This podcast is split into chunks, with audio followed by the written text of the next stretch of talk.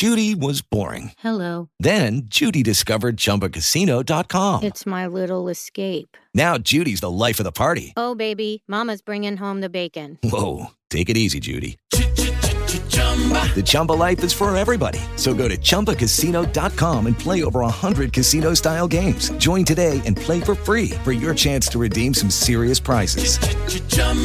ChumbaCasino.com. No purchase necessary. Void where prohibited by law. 18 plus terms and conditions apply. See website for details. Armageddon. Final episode.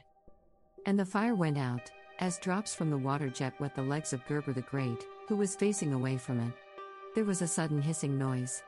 The lights shone again with all their strength, and all the other flames went out. The sound of wings faded, drowned out by another noise, the murmur of the spectators. The magician had his eyes closed. His voice sounded strangely forced when he said, I retain all my power, none of you will remember what happened. Then, very slowly, he turned and picked up the box from the floor. He gave it to Robert Young. You must be more careful, boy, he said. Hold it like this. He gave the lid a light tap with his magic wand. The door opened. Three white doves escaped from the box. The rustling of their wings wasn't harsh. Robert's father came down the stairs with a thoughtful expression, took the softener from the razor blade of a nail on the kitchen wall. Mrs. Young looked up and stopped stirring the soup she was making. But, Charlie, she said, you're not going to punish him for throwing a little water out the car window on the way home, are you? Her husband shook his head. Of course not, Polly.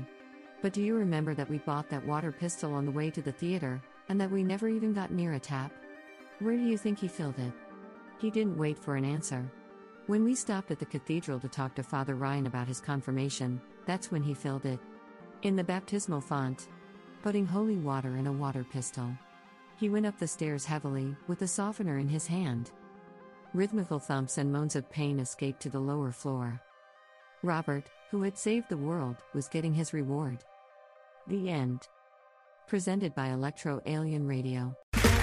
Okay, round two. Name something that's not boring. A laundry? Ooh, a book club. Computer solitaire, huh? Ah, oh, sorry, we were looking for Chumba Casino. That's right. ChumbaCasino.com has over 100 casino style games. Join today and play for free for your chance to redeem some serious prizes. ChumbaCasino.com. No purchase necessary. Full prohibited by law. 18 plus terms and conditions apply. See website for details.